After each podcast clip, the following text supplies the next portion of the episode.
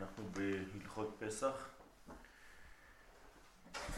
ליקוטי הלכות, שיעור בוקר, הלכה א', עניין, עיין במאמר תלת נפקין אחד, זאת אומרת שלושה שיוצאים מאחד. בסימן נ"ח, במאמר הסמוך בסימן נ"ט, כי שניהם אחד, כי במאמר אחד נאמרו שניהם. צריך להבין על מה מדברים, כאן, ואנחנו ניכנס מיד לטקסט כדי להבין בדיוק על מה הרב מתכוון. וזה בחינת אכילת מצה בפסח. זאת אומרת שבפסח אחד הציוויים הוא בעצם אכילת מצה. שלך.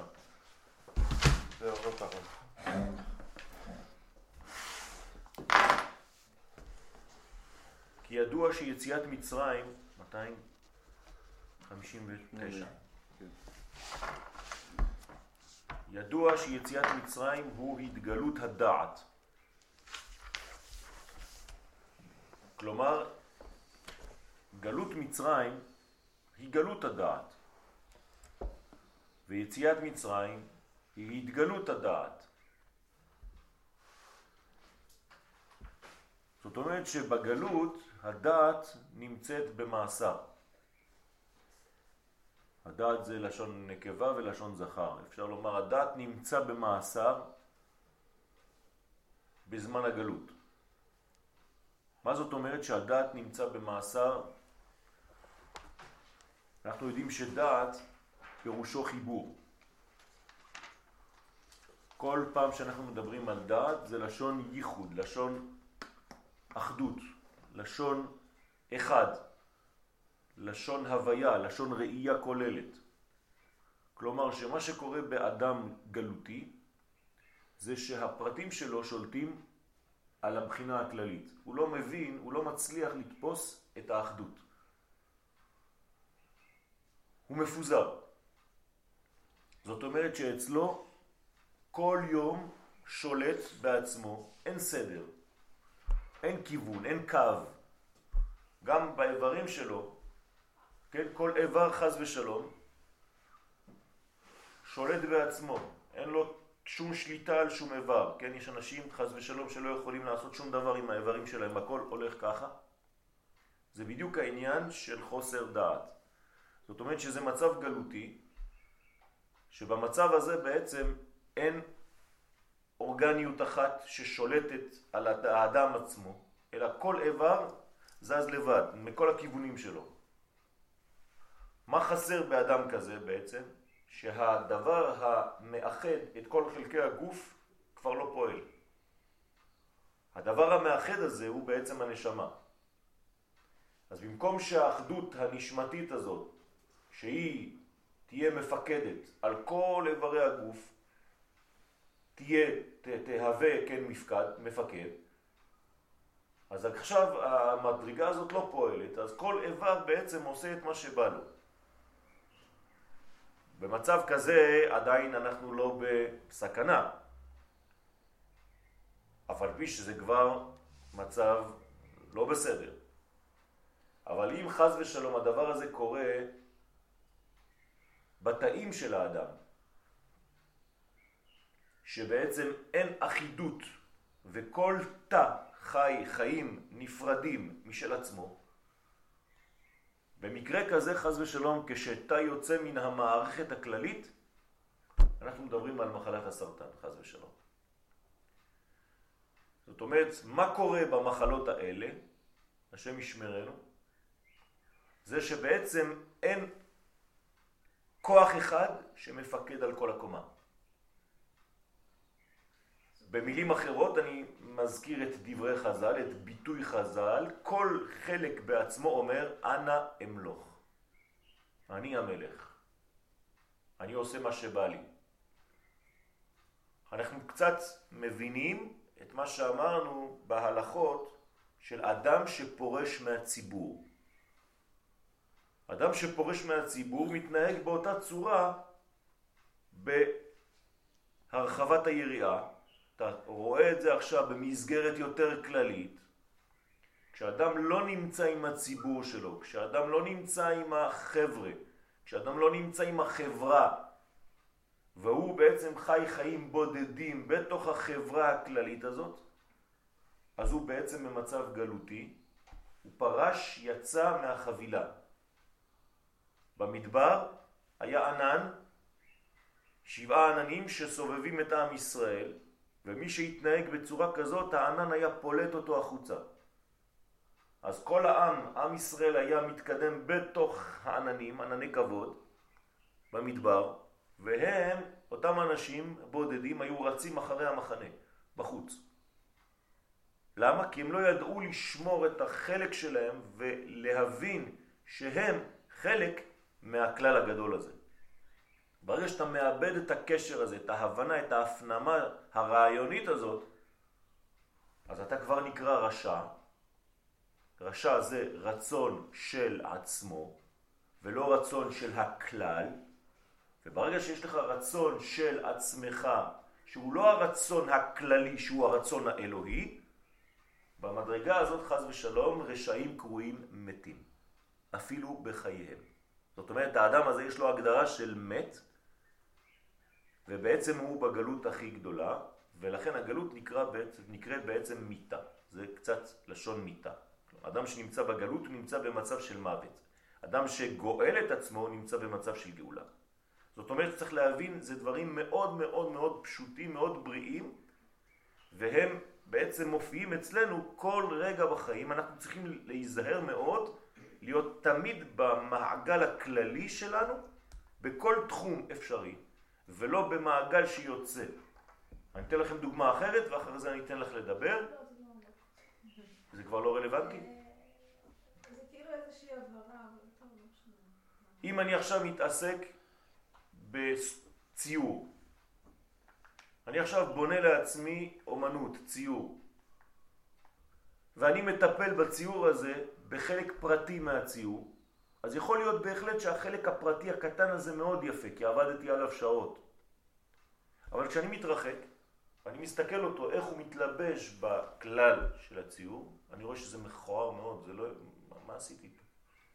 שעות עבדתי על הדבר הקטן הזה, אבל במסגרת הכללית, עם האופק, עם כל מה שיש מסביב, זה לא הולך. לא הצבע, לא הצורה, שום דבר, אין קשר. מה קרה לציור שלי? הוא מכוער. בעניין הזה אני חושבת שגם יש, אה, כשאומרים שיופי זה הרמוניה. נכון. שזה, נכון. זה גם, זה גם עניין, נכון. זאת אומרת להיות הרמוני עם הסביבה, להיות הרמוני עם עצמך. עם עצמך, עם הכל. כאילו. בסדר, זה אותו דבר. והדבר הזה יכול להופיע בכל מסגרות החיים. אפילו בדברים הכי פשוטים של החיים. אופנה. העיצוב פנים. יש אנשים הבית שלהם יש לו סגנון, לא יודע מה, מרוקאי. בתוך הסגנון המרוקאי הוא ראה סלון, באיזה מקום? מאוד יפה, אבל לא מתאים לסביבה. אז הוא קונה את הסלון הזה, הסלון יפה, העיצוב המרוקאי יפה, אבל שניהם ביחד מכוער לגמרי. אותו דבר בלבוש, אדם לובש משהו עם משהו אחר, שניהם יפים, אבל ביחד לא מתאים. נחזור לאדם וכולי וכולי וכולי. שלא יהיה מחלות לזה. זאת אומרת, ברגע שאדם הרמוני עם עצמו, כן. זה, זה מושג מאוד מופשט, אז בעצם אין לו מחלות? כן. אדם הרמוני... זאת אומרת, הוא צריך להיות מודע ל, ל, לנשמה שלו. לאחד, כן.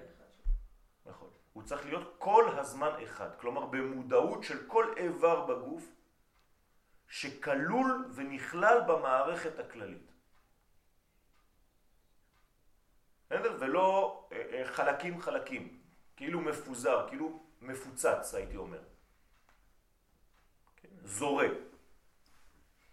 עבודה זרה. לכן ידוע שיציאת מצרים, כל זה הוא אומר במשפט אחד, הוא התגלות הדעת. הדעת זאת הפונקציה שלה. לחבר כל רגע ולהודיע כל רגע על האחדות הגדולה הזאת. ועל כן, אז זכו לשלוש השפעות אלו שהם באר, ענן ומן.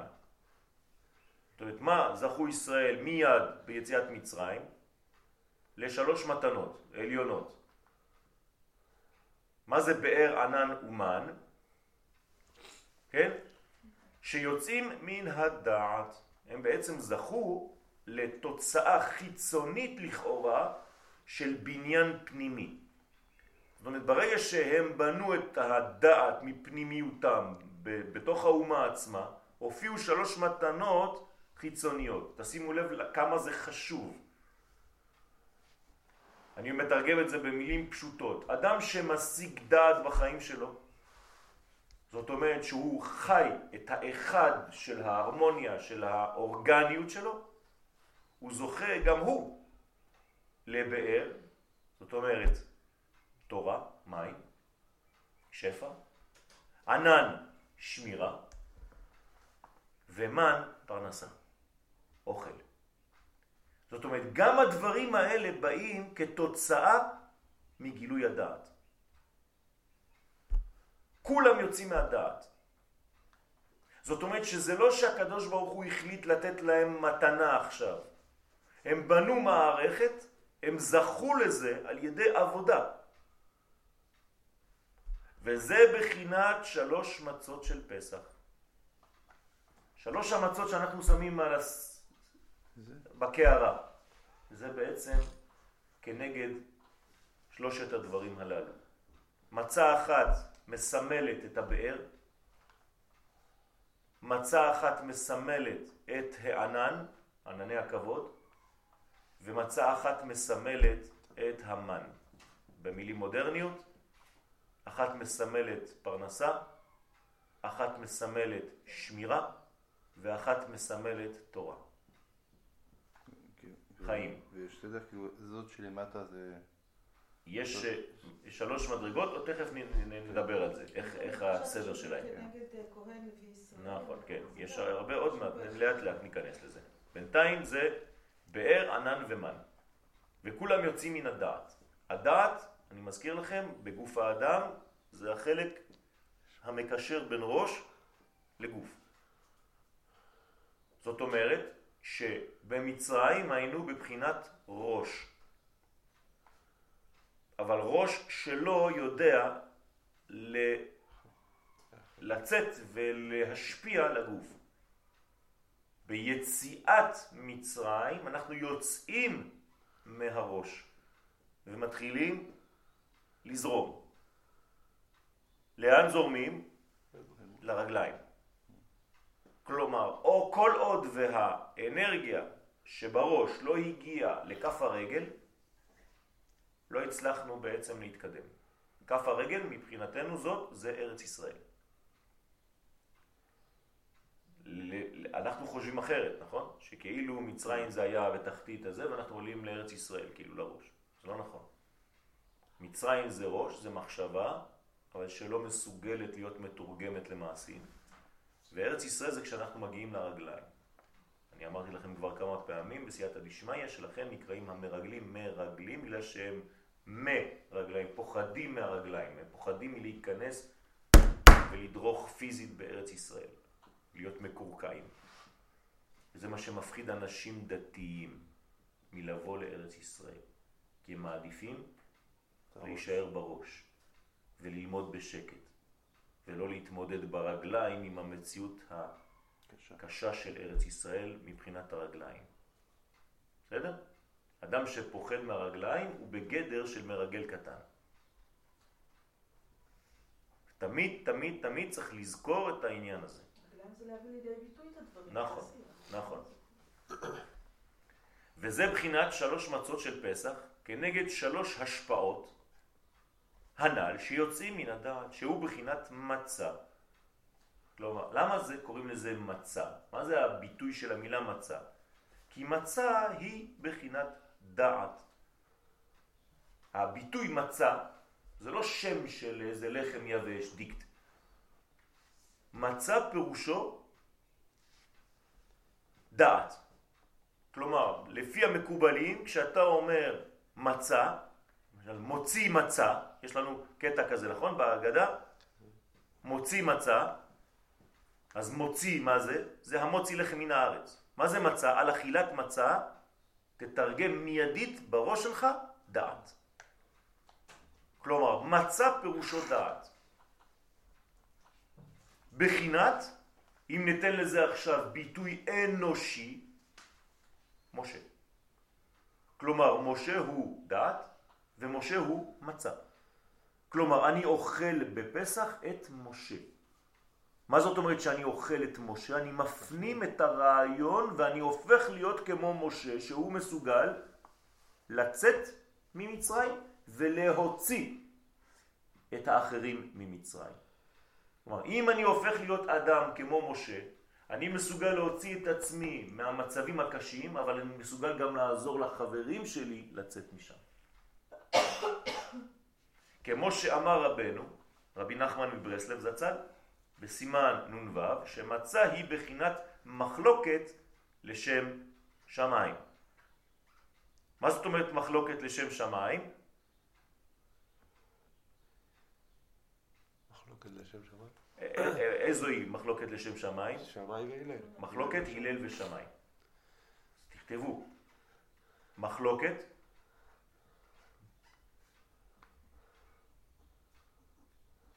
שמאי, הלל. מה זה ראשי תיבות? משה. אוקיי. בסדר? זאת אומרת, מה זה משה? זה מחלוקת של שמאי והלל, שהיא מחלוקת לשם שמיים. זאת אומרת שהמחלוקת הזאת היא לא כדי לנגח את השני ולומר לו אתה לא שווה גרוש ואני צודק, אלא בוא נוציא את האור מבין שנינו. אתה בזווית שלך, אני בזווית שלי, והקדוש ברוך הוא יצא מהתורה של שנינו באמצע, במתח הזה. אז לכן מחלוקת לשם שמיים שהוא בחינת משה, בחינת מחלוקת שמאי הלל. כתב לכם את זה בראשי תיבות, עיין שם. ועל כן, השלוש מצות הם כהן, לוי וישראל. שהם בחינת חסד, גבורה, תפארת. בחינת שלושה אבות, שהם בחינת באר, ענן ומן. זאת אומרת, עכשיו הוא נותן לנו בעצם ערכים. זאת אומרת שאתה יכול לתרגם את שלוש המצות האלה לכל מיני דברים בחיים שלנו. אז אמרנו שזה מחלוקת שמאי הלל, שזה מחלוקת לשם שמיים. אמרנו שזה כהן, לוי, ישראל. מה זה ראשי תיבות כהן, לוי, ישראל? כלי. כלי. זאת אומרת, אתה הופך להיות כלי קיבול. חסד, גבורה, תפארת, מה זה חגת? זה לשון חג, לחוג. לכן פסח נקרא חגת, חגים, וחגותם את הפסח זה חגת, זאת אומרת שזה איזון של ימין, שמאל ואמצע, ולכן יש לך ג' מצות שהם בעצם ימין, שמאל ואמצע, שזה מעלה, מטה ואמצע, זה אותו דבר, זה כמו ימין, שמאל ואמצע, ויש לך את הבחינות של באר, ענן ומן. הכל בא מאותן שלוש בחינות. זאת אומרת שזה הכלי החשוב בתוך המערכת הזאת שנקראת קערת הפסח, שכוללת, אני מזכיר לכם, עשרה מימדים, עשרה חלקים, שיש לנו שלוש מצות, וכל האלמנטים האחרים שהם הלאה, שכמה יש? שישה, נכון? והקערה עצמה שהיא עשירית. זאת אומרת, בסך הכל, הקערה של פסח כוללת עשרה דברים. כמובן, הכל כנגד עשר הספירות, ואנחנו צריכים לאט לאט להתקדם ולהבין שיש לנו פה מערכת של התקשרות כדי לקבל את כל האנרגיה האלוהית בלילה הזה, דרך עשר הספירות. כשהשלוש הראשונות זה כמובן שלוש המצות, שש שכנגד זעירנפין זה הזרוע החרוסת, הכרפס והביצה והחזרת, המרור, והאחרונה שהיא הקערה בעצמה. כמו שכתוב, וזה בחינת שתי כוסות ששותים לפני האכילה שאומרים עליהם הגדה. כלומר, יש לנו ארבע כוסות, אנחנו שותים שתיים מתוכן לפני האכילה. זאת אומרת, בזמן ההגדה, ושתיים אחר כך. וזה בחינת חד על בן טרן. תרגום בעברית, אחד שיוצא מבין שניים. כן, לאט לאט, אנחנו נבין את זה בעזרת השם. זאת אומרת, מה זה שתי כוסות שאנחנו אוכלים על ההגדה, בזמן ההגדה? שאומרים עליהם, על הכוסות האלה אני אומר את ההגדה. מה זה ההגדה? מה פירוש הגדה? סיפור, זה יגיד. אז למה לא אומרים סיפור? למה קוראים לזה הגדה? הגדה יש לו שורש, מילה גיד. גיד. מה זה גיד? חיבור. גיד, מה זה גיד? מה, מה, מה, מה, מה, אמרתי את המילה, זה המשכה. להגיד זה להמשיך, לתת כיוון. כן? כל מיני גיד. זאת אומרת, לתת כיוון, גייד, כן? זה, זה אותו שורש. מה אנחנו רוצים להמשיך? את הדעת. לאן? לכל חדרי הגוף. כמו שאומר הפסוק, ובדעת חדרים ימלאו. זאת אומרת שאנחנו ממלאים את חדרי האישיות שלנו, יש לנו חדרים חדרים בגוף. ממה אנחנו ממלאים את כל החדרים האלה? מהדעת. ואני מתרגם את זה למה שאמרנו בתחילת השיעור, שבעצם כל חלק, כל חדר מהחדרים שלי הוא בעצם מלא מאותה אנרגיה רעיונית שנמצאת בדעת. זאת אומרת, אין חלק בגוף שלי שפועל לחוד, כאילו מחוץ למערכת, אלא הוא תמיד לפי הסגנון של הבקרה. איפה שאני אלך בגוף, אני אמצא את הבקרה הכללית הדומיננטית. לא ייתכן שאני אגיע נגיד ל... ל, ל לא יודע מה, ל, לרגל שמאל, וברגל שמאל אני לא אמצא את האינפורמציה שיש בדעת. אם זה ככה, חז ושלום, זאת מחלה. אני חייב למצוא בכל חלקי הגוף את האינפורמציה הכללית הדומיננטית, האורגנית, שמלפפת ועוטפת ובפנים כל המציאות שלי. במילים אחרות, אני לא יכול למצוא תא בגוף שלי שעושה מה שבא לו. כל תא בגוף שלי צריך להיות המייצג את האישיות הפנימית שלי. ואם חז ושלום תא אחד יוצא מן המערכת, אמרנו כבר את הסכנה. לכן בפסח אנחנו הופכים להיות אחד, עם עצמנו קודם. זאת אומרת, אתה, אם היית קצת בחוץ, כנס לענן. אל תישאר מחוץ למערכת. אם היית רשע, רצ, רצון של עצמו, אתה הופך להיות עכשיו צדיק חלק מהאומה. דיברנו על זה אתמול בבוקר, על החשיבות להבין שאנחנו חלק מהאומה הישראלית, ואנחנו לא פועלים לחוד, ולכן חשוב מאוד לגור בארץ ישראל כדי להרגיש ולחיות לפי הרמה הזאת, שכשיורים עכשיו טילים באשקלון כולנו נמצאים בדבר הזה כי, כי אנחנו פה. ולצערנו מי שחי היום באמריקה לא כל כך אה, מעניין אותו, לא מזיז לו בכלל שיורים טילים או משהו כזה. מזיז לו מרחוק, הוא רואה בטלוויזיה, או שיש לו ילדים פה, אבל זה לא... הוא לא חי את ההרגשה של האומה במקסימום שהוא צריך לחיות. ועל כן, כל ההגדה מדברת מזה. זהו. כלומר, מה זה ההגדה אמרנו? המשכה. המשכה של מה? של דבר אחד. לכן כל ההגדה חייבת להיות באותו נוסח. היא חייבת להגיד, כלומר להמשיך את אותו רעיון.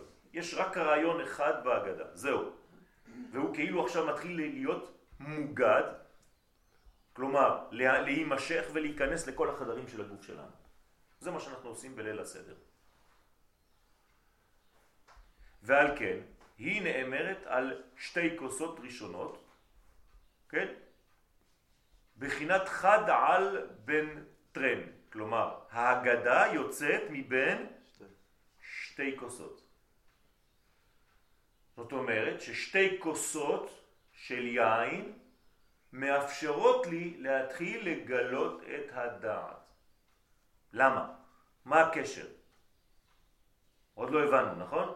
אבל אנחנו יודעים שאנחנו אומרים את ההגדה על שתי כוסות.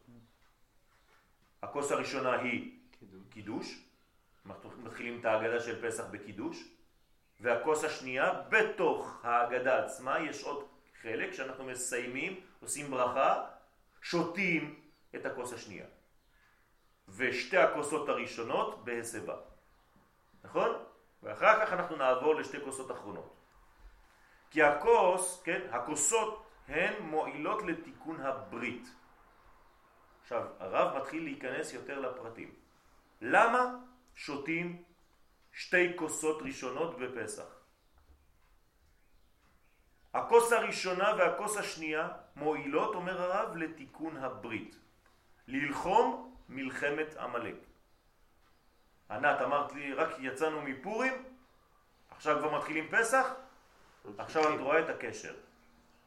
זה אותו עניין. כלומר, מתי הייתה מלחמת עמלק? ביציאת מצרים. זאת אומרת שאתה רוצה לתקן את הדבר הזה, אתה בעצם נלחם בעמלק. תראו איזה פלא.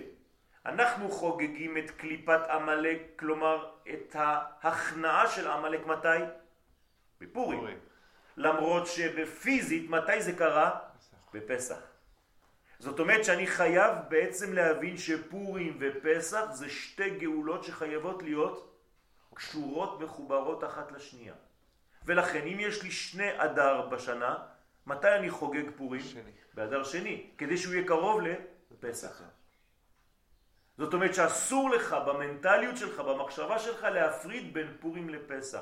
פורים ופסח זה בעצם גאולה וגאולה. ולכן אומרים לנו חכמים בגמרא, למה עושים פורים באדר שני ולא באדר ראשון? כדי לסמוך גאולה לגאולה. פי פי, פורים פסח. פת. זה הסוד. להכניע את הקליפה של הפי פי. צריך להבין מה זה פי פי. כי היין הוא תיקון הדעת. איך היין תיקון הדעת? מה, מה הקשר בין יין לדעת? מה עשינו בפורים? שתינו עד דלא דעת, דלא ידע. אז איך זה שיין זה תיקון הדעת? איך הרב הגיע למסקנה הזאת שהיין הוא תיקון הדעת? מה זה תיקון הדעת? מה קורה ביין? כשאני שותה יין, שלא כמו שאר המשקים הקלים, מצד אחד המשקה עצמו, החומר, יורד, אבל העדים עולים. אבל העדים עולים. זאת אומרת, מה יש ביין, מה הספציפיות של היין, שהוא ממלא את כל החדרים של הגוף שלנו. אומרת, הוא זורם בכל מקום. ולכן האדם בעצם, כשהוא נכנס למערכת היינית הזאת, הייתי אומר, הוא הופך להיות הרמוניה אחת, לא חשוב באיזה מסגרת, אבל הוא הופך להיות אחד. הוא לא חלקים חלקים. ועל כן אחר כך אוכלים הסעודה, תשימו לב, מתחילים בשתייה, ואחרי זה על השתייה הזאת מתחילים לאכול סעודה שהוא בחינת השפעה, בחינת לחם משנה, הנמשך על ידי תיקון הברית. כן? לא, לא דיברנו על תיקון הברית. מה זה תיקון הברית? מה רוצה לומר הרב שהיין זה תיקון הברית? שתי הכוסות האלה מוטיות, מועילות לתיקון הברית, ללחום מלחמת עמלק. מה זה תיקון הברית?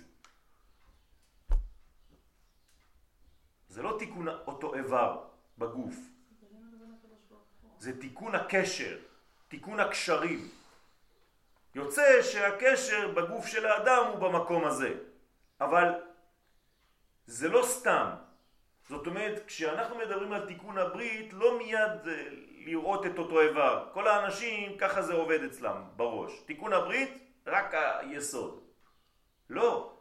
תיקון הברית זה מערכת שלמה, זה תיקון כל הקשרים בין כל חלק לבין כל חלק שבי. זה נקרא תיקון הברית. ולכן צריך מאוד מאוד מאוד לכוון, בזמן שאתה שותה את היין, לתקן את מערכת החיבורים שלך. כאילו אתה בודק עכשיו את כל הצינורות שבתוכך, האם הם מקושרים ומולחמים היטב אחד בשני כדי שהחשמל יעבור בין מצב למצב, בין מקום למקום. וכאילו אתה בודק עכשיו מערכת חשמלית, אתה מכניס את הטסטר כדי לראות אם מגיע חשמל לכל מקום בגוף. זה מה שגורם שתי כוסות יין. ועל כן כופלים המצות ופורסים משתיהם בחינת לחם משנה. זאת אומרת שעושים איזה מנגנון שלא ניכנס עליו עכשיו, אבל בפשטות חותכים את המצה האמצעית ושמים אה, מצה עליונה ומניחים את המצה התחתונה, ולא חשוב, אבל בידיים יש לך תמיד שניים. אתה לא תופס מצה אחת. צריך לחם משנה. מה זה לחם משנה? שוב פעם, אותו רעיון חוזר, אתה צריך לדעת לחבר חלקים. אתה שותה שתי כוסות בבת אחת, כלומר באותה, באותו חלק ראשון ולא כוס אחת. למה? כי כאן כל הרעיון של פסח זה לחבר אחד לשני. אז יש לך שתי כוסות ויש לך שתי מצות, לא חשוב באיזה מנגנון אתה בונה את זה. תמיד, תמיד, תמיד אתה צריך להיות שניים. זאת אומרת, לדעת שאתה מחבר את כל החלקים. שניים פירושו לא רק שתיים, פירושו הכל. כלומר, המינימום של הרבים זה שניים. זה שניים. לכן כשאתה פועל על שניים, אתה פועל על כל החלקים. זה יכול להיות מיליון. ריבוי. על הריבוי. על השניות. אתה פועל על השניות שלך. כלומר, אתה פועל על הסכיזופרניה שלך. אתה פועל על זה שאתה דאבל מן. יש לך רעיון והמעשים שלך אחרת. דוקטור ג'קיל ומיסטר היי. אתה לא מצליח להיות בן אדם אחד, אי אפשר לתפוס אותך, לא יודעים מי אתה. אתה משחק משחק בחוץ ובפנים אתה מישהו אחר. זה לא. בפסח אנחנו הופכים להיות בן אדם אחד. תוכו כברור. מה שאתה בפנים אתה מוציא החוצה, זה נקרא דעת. אתה הופך להיות אמיתי. זאת התשובה הכי גדולה שיכולה להיות. זה מהלך שמתחיל כבר בפורים. נכון. ולכן אני אומר שזה, מערך שמתחיל בט"ו בשבט. אה, בט"ו בשבט. לכן יש לנו בעצם ט"ו, ט"ו, ט"ו. ט"ו בשבט, ט"ו באדר, ט"ו בניסן.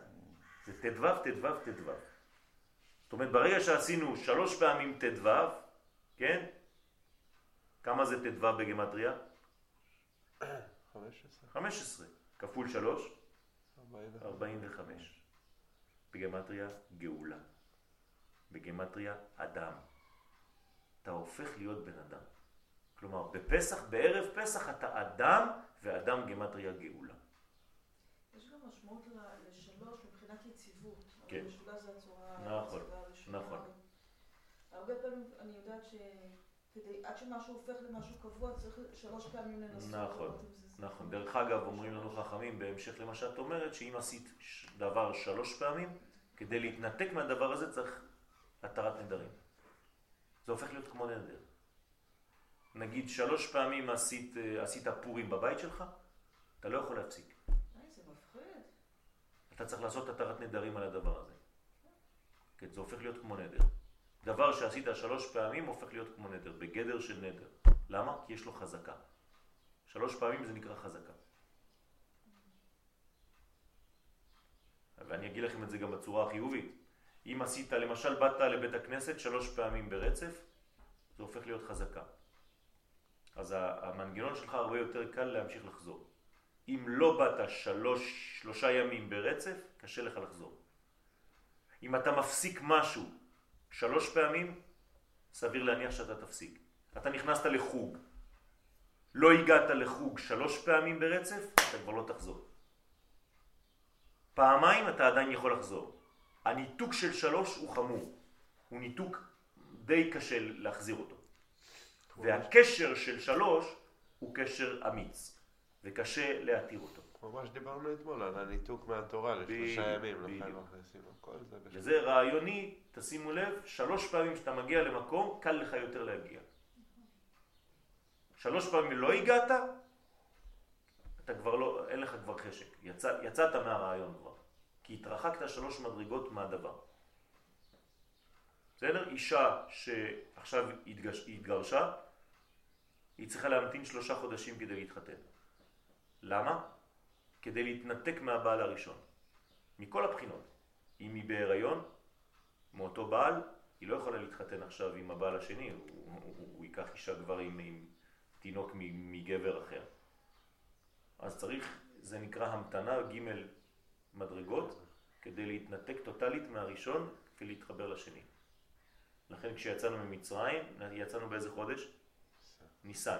אז ניסן זה חודש אחד, אייר, סיוון, בסיוון מקבלים את התורה, שלוש. כל הזמן, כל הזמן השלישייה הזאת חוזרת בכל מיני תחומים בחיים שלנו. וזה השלוש מצות. בסדר? אם יש לכם שאלות, זה עכשיו. בסדר? אפשר להמשיך אז? כן. וזה בחינת שתי כוסות האחרונים. עכשיו מה אנחנו עובדים? עוברים עכשיו לכוסות האחרונים, האחרונות, שאומרים עליהם השירות ותשבחות. כלומר, בכוסות הראשונות מה אמרנו? אגדה. אגדה. בכוסות האחרונות מה אנחנו אומרים? שירות ותשבחות. מה זה אומר? הלל. יפה. זה בחינת תרין דינקין לחד. תשימו לב.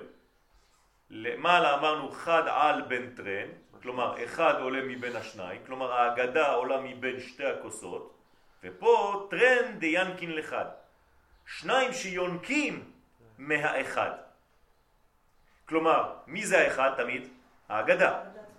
עכשיו, ההגדה יצאה מבין שתי הכוסות הראשונות, אבל היא עכשיו תשקה, היא עכשיו תעזור לשתי הכוסות האחרונים. בסדר? האחרונות. כי ההגדה האחת שאומרים קודם הסעודה היא בחינת מלחמת עמלק. מה רוצה לעשות עמלק? להפריד. להפריד, נכון? אז לכן, איפה הוא מכה? בגידים. לכן ההגדה היא תיקון הגיד. בסדר? זאת אומרת, איפה עמלק, עשיו, רצה להכות את יעקב שהוא ישראל? בגיד. בגיד הנשה. מה זה נשה? מה פירוש המילה נשה בעברית? לשכוח, שכחה, נשייה. נכון? כי נשני, שכח אותי. כלומר, גיד הנשה הוא גיד השכחה. זאת אומרת, הוא גורם לי לשכוח את הכיוון. אז מה אני צריך לעשות? להתגבר עליו. ולכן ההתגברות על עמלק זה על ידי ההגדה. אני שומר על הגידים שלי, על ההמשכה. בסדר? על הזרימה בוא נגיד. כמו שאנו אומרים שם, ארמי עובד אבי ונצעד וכו' וכו', ויראו אותנו המצרים ויענונו, כן? וישמע את קולנו. כל העינויים והמלחמות שהיו לנו במצרים, כן, עכשיו, תדמיינו שזה, שזה בעצם כל אחד מאיתנו, כל הצעקות, כל הכאבים שיש לנו בפנים, שאנחנו צועקים ואנחנו מעונים מבפנים, יש לנו כל מיני טראומות וכל מיני פחדים וכל מיני, לא יודע מה, כל אחד מאיתנו. הכל היו להינצל מפגם הברית. זאת אומרת, אנחנו בתת מודע יודעים שאם החלק הזה נפגם, אנחנו מאבדים את האחד, את החלק המקשר בנו. לכן כל כך חמור הפגם הזה של פגם הברית. פגם הברית בעצם גורם לאדם להיות פאף, מפוזר, הוא כבר לא יודע מי הוא. החיים שלו מפוזרים, הבית שלו מפוזר, הבגדים שלו מפוזרים, הארון שלו מפוזר, בעבודה הוא מפוזר, במחשבה הוא מפוזר, אין לו סדר. בפסח זה זמן התיקון, עושים סדר. פסח. סדר. כל מה שאני אומר לכם זה ביטויים אמיתיים וממשיים לפיזור האדם. ולכן אתם יכולים לראות, הקדוש ברוך הוא נתן לנו אפשרות לראות את הדברים האלה. אם אני נכנס לבית ואני רואה שהבית מפוזר, תבין שיש פה דבר לא בריא. אם האוטו שלך מפוזר, תבין שיש דבר לא בריא. אם בעבודה שלך כל הכלים מפוזרים, אין לך סדר, זה לא בריא. וחוסר הבריאות הזה מביא לשכחה, כי אתה כבר לא יודע בדיוק מה אתה עושה. אז אתה מניח את המפתחות פה, ואתה רץ חמש שעות כדי למצוא אותם, ואתה אחר כך מחפש משהו אחר שם, ושכחת בכלל מה יצאת. כל פעם שאתה יוצא מהבית, אתה חוזר לבית כי שכחת משהו. זה נורות.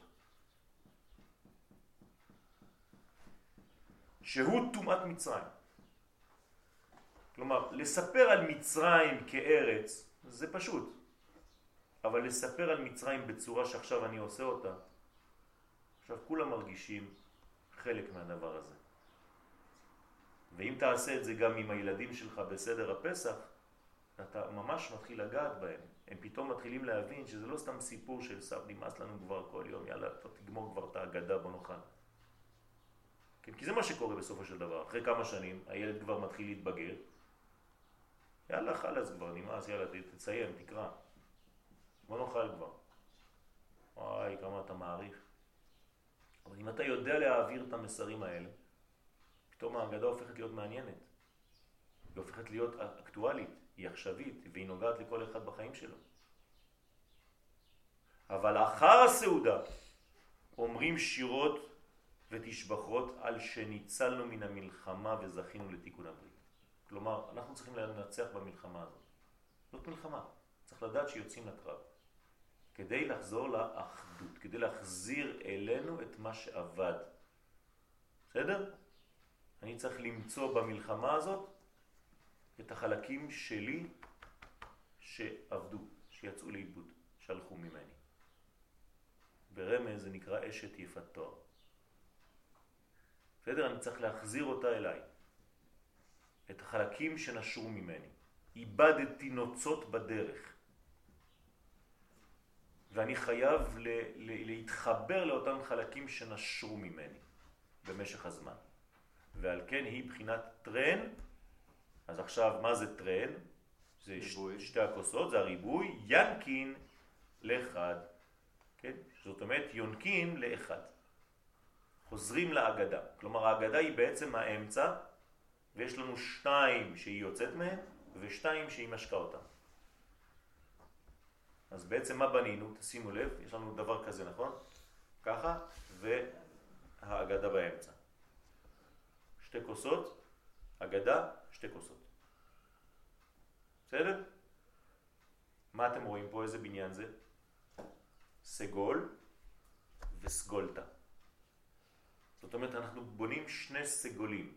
סגול אחד כזה, נקודה, נקודה, נקודה, וסגול אחר, נקודה, נקודה, נקודה. זה נקרא סגולתה, וזה נקרא סגול. זה שני משולשים, מגן דוד. כלומר, כל הסדר שלנו זה מגן דוד אחד גדול. ומגן דוד פירושו, כשמו כן הוא, מגן למלכות שנקראת דוד. כלומר, מגן לגוף שלנו, לבניין המלכותי שלנו, כדי שנהיה כמו מלכים. לכן בפסח אנחנו כמו מלכים, שותים בעשב כדי להראות על חירות, על מדרגה עליונה. בסדר? ששבת שהיא בחינת ביטול הרע ושביתתו, מה הוא הכניס לנו שבת פה באמצע?